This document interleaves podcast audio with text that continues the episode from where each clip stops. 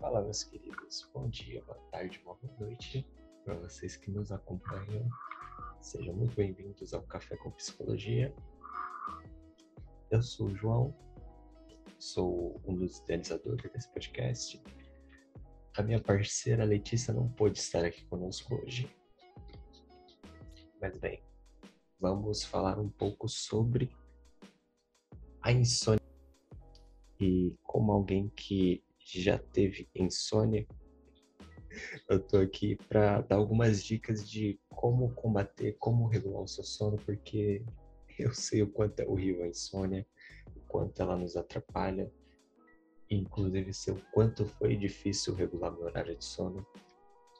Então, bora lá. Bom, gente, a primeira dica que eu posso dar para vocês é sobre adotar horários regulares de sono.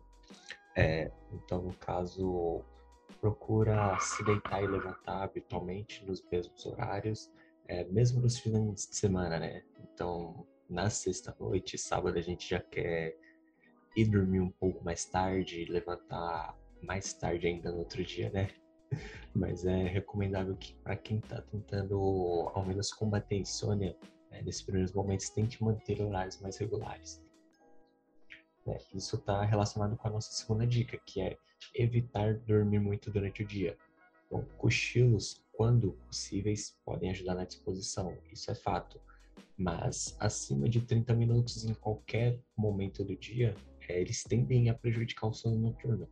Porque se você está tirando um cochilo e você permite que aquilo passe de 30 minutos ali durante o seu dia, é, o seu corpo já vai entender que você está iniciando um ciclo de sono. E aí esse ciclo incompleto vai te deixar mais cansado ainda e de noite você vai acabar ficando sem sono. Bom, outra dica é fazer atividades físicas pela manhã ou pela tarde. Bom, a prática de atividades físicas é essencial é, para manter uma boa saúde e vai ajudar a dormir melhor mas ela pode causar agitação. Por isso, é melhor que você se exercite até 6 horas antes de dormir. Aí o seu corpo já teve tempo suficiente para baixar a adrenalina, para você descansar, para você ficar mais relaxado e aí conseguir dormir com tranquilidade na hora que for se deitar. Bom, evitar bebidas com cafeína à noite é, café, chá preto, chá mate, refrigerante energético contém, que contém substâncias estimulantes como a cafeína, é, isso vai te ajudar bastante. E é recomendado que eles sejam evitados até 5 horas antes de dormir. Para quem me conhece, um dos meus maiores problemas foi parar de beber café à noite, porque eu sou uma pessoa que não consigo começar o dia sem tomar aquele cafezinho também não consigo encerrar o dia sem tomar aquele cafezinho maravilhoso. Então, enquanto eu estava tentando corrigir os meus horários, enquanto eu estava combatendo essa insônia, o maior dos meus problemas foi evitar o café, mas se eu conseguir, vocês também conseguem, vocês são extremamente capazes. Bom, comer alimentos leves no jantar também pode ajudar. Os alimentos pesados e ricos em proteínas, é, quando consumidos em excesso à noite podem atrapalhar o sono. Prato leve com carboidrato ou um lanche natural, por exemplo, são mais indicados para induzir ao sono. É, lembrando aqui que eu não estou falando que você não deve ingerir proteína durante a noite.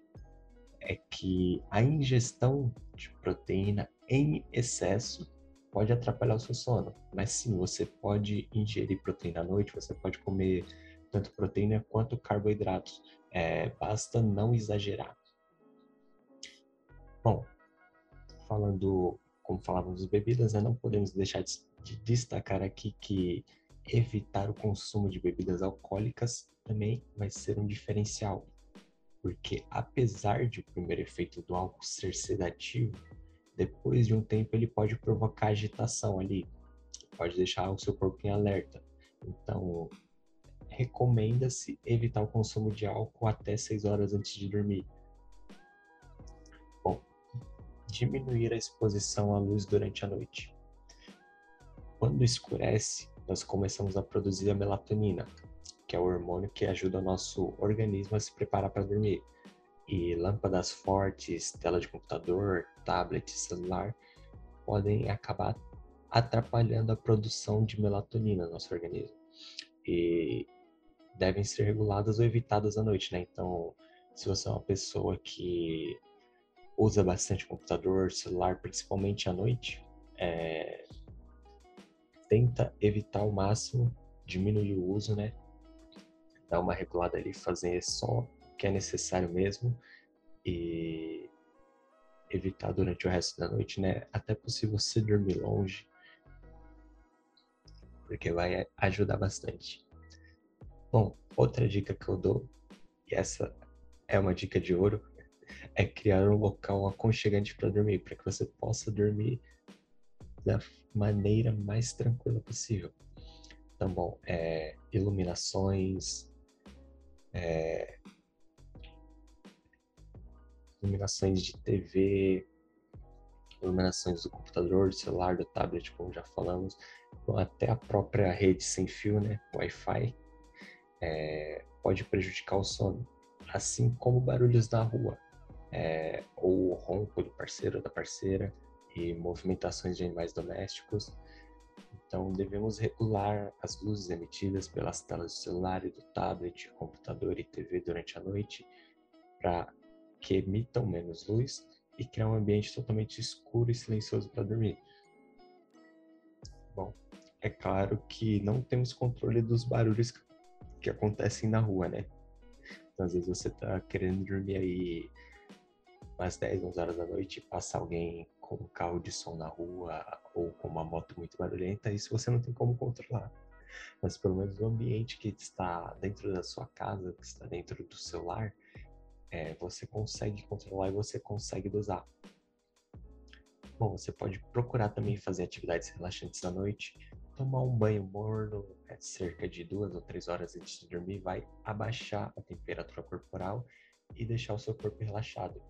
Isso ajuda na indução do sono. Bom, atividades como ler, pintar, acordar, escutar música calma e meditar também podem contribuir para isso. Né? Então, crie ali um ambiente relaxante, faça atividades relaxantes que não provocam nenhum estresse para você ficar bem zen. Bom, e agora a dica matadora é tentar não brigar com a insônia. Bom, sabemos que ir para a cama sem sono não ajuda, embora façamos isso muitas vezes. Bom, o ideal é fazer alguma atividade com pouca luz e que não provoque agitação, como ler ou assistir é, um programa de TV, uma série, um filme.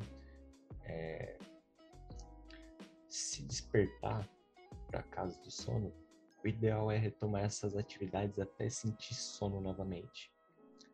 As insônias que costumam persistir por mais de duas semanas são consideradas subagudas e elas exigem uma ajuda médica, pois podem se tornar um problema crônico. Então, se é o seu caso, é, procura um médico, procura ajuda para isso, porque se for um problema crônico, você vai estar bem melhor nas mãos de médico.